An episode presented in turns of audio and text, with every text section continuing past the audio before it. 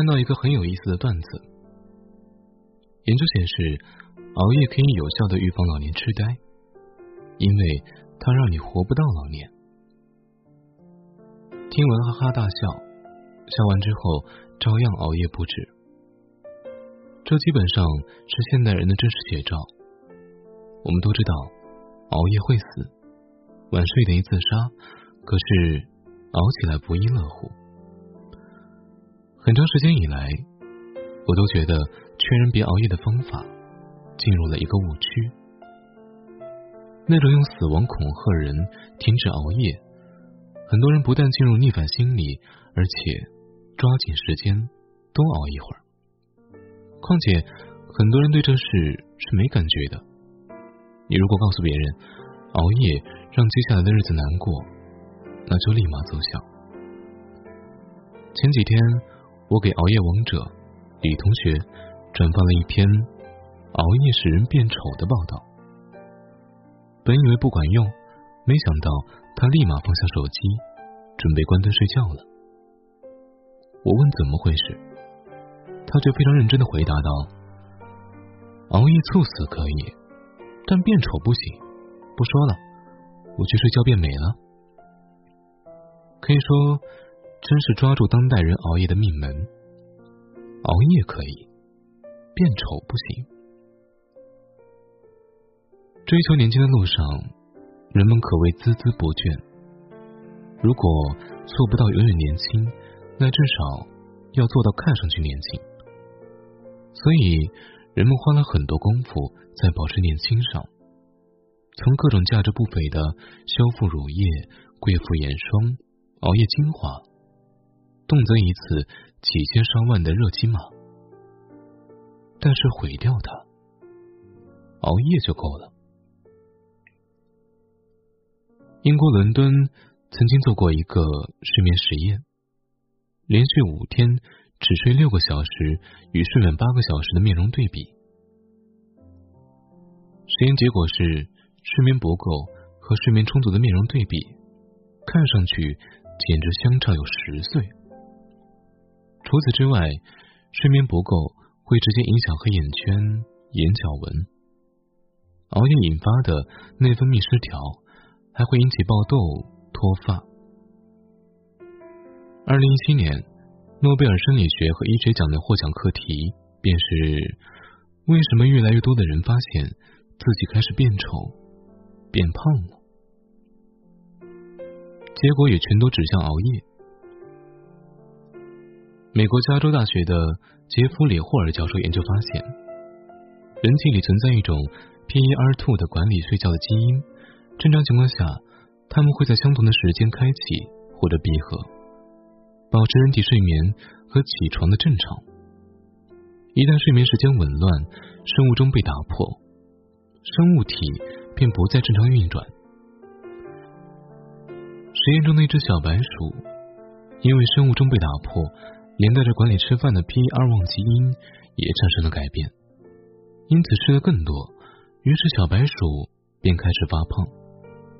不仅如此，睡眠不规律还改变了小鼠肠道的微生物构成，大大提升了膳食脂肪酸的和脂肪的摄取与储存。简单的说，熬夜不仅改变了你的基因，让你吃更多，还会改变你的消化系统。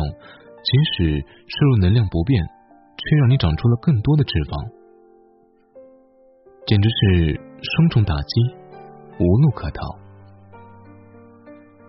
你以为的熬夜在消耗精力，但其实经常熬夜不仅让你吃的多，还让你长脂肪，简直就是双倍增胖。衰老的标志是什么？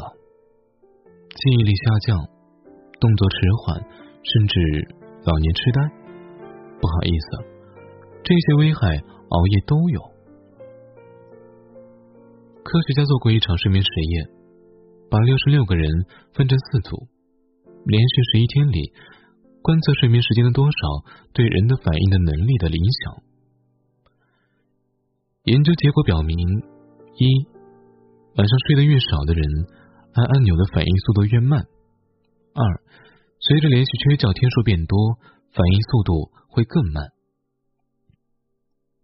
去年，波士顿科学家证实了熬夜对大脑及人体反应的影响。大脑产生的废物里就有治病阿尔海默症的关键要素——变异淀粉样蛋白。当你睡觉时，大脑会分泌一种脑脊髓液的物质，这种物质会将所有废物沿着血管排出。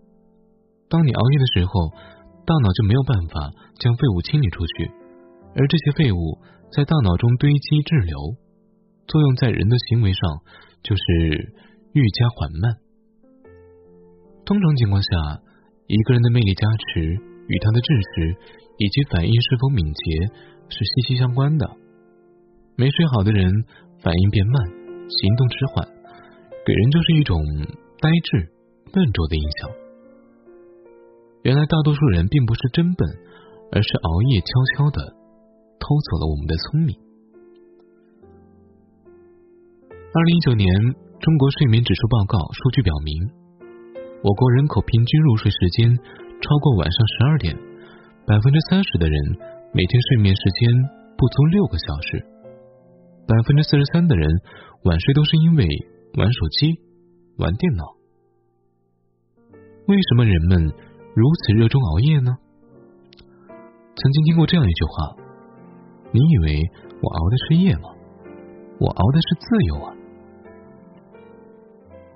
夜幕降临，当人们忙完白天的工作，处理完繁琐的家务，终于到了难得的完全属于自己的时间。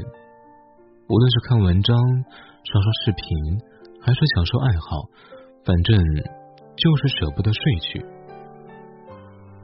人们沉浸在这种报复性的熬夜中，并且乐此不疲。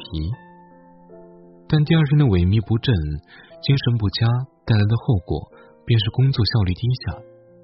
于是不得不抽出更多的时间来追赶进度。于是越熬夜越完不成工作，为了完成工作，所以要熬夜。熬夜变成了一个恶性循环，就像一个传送带。刚开始只是错了一个齿轮，后来就像多米诺骨牌一样，越错越多，直至全盘崩溃。认识有位同事，为了挣钱接了私活，经常熬夜加班，生活也不规律。有天凌晨刚躺下，就被身体里强烈的痛感惊醒，实在忍受不了，拨打了幺二零，把自己送到医院。医生检查后告诉他，这是急性肾结石，再晚一点就会肾功能衰竭。他问医生为啥得病，医生告诉他，年轻人不要经常熬夜。做了一场手术，住了半个月，之前存的钱也所剩无几。生了一场大病的教训是，他回到家之后，再也不像以前那样消耗自己的身体了。早睡早起，饮食规律，甚至开始自己做饭带到公司。他说：“只有与死亡擦肩而过之后，才会明白活着是多么可贵，也不再对熬夜抱有侥幸心理。长期熬夜如同慢性自杀，而且真的会死。一时熬夜一时爽，一直熬夜。”火葬场，别用健康、生命的代价来为自己的一时放纵买单，很可能到时候都为时已晚了。很多人戒不掉熬夜，多半是觉得时间不够用，想问黑夜多要点时间，供自己自由支配。完全理解，但可以换个思路，同样是借时间，不要再熬夜。可以换早起呀！那些熬夜赶的尾部工作，身体和大脑累了一天，效率并不高。换成早起，思路清晰，大脑专注，效率倍增。那些熬夜刷的视频、游戏，你也可以换到早上，游戏的手速也提高了不少。更重要的是，你会发现心态会发生变化。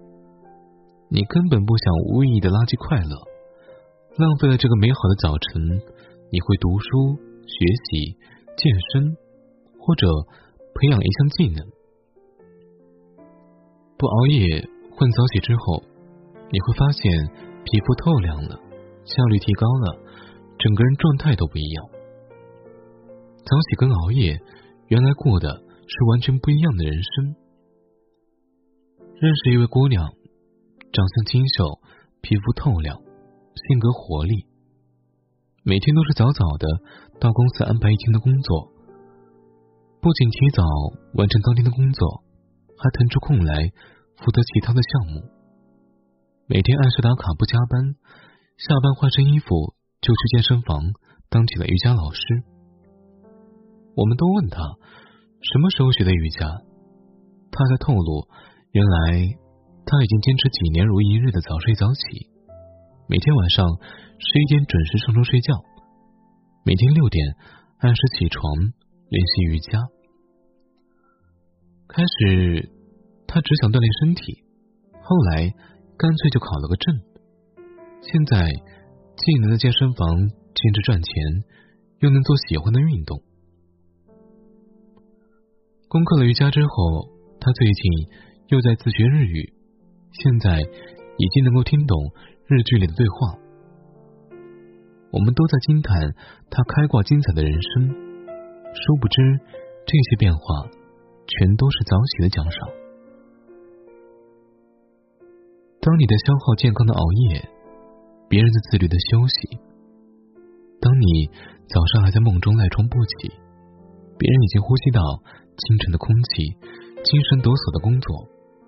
别人的人生已经前进了一大半，你还在原地踏步，毫无变化。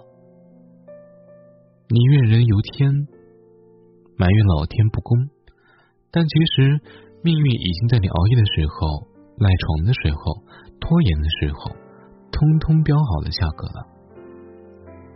富兰克林说过：“我从未见过一个早起勤奋的人抱怨命运不好。”良好的品格、优秀的习惯、坚强的意志是不会被假设所谓的命运击败的。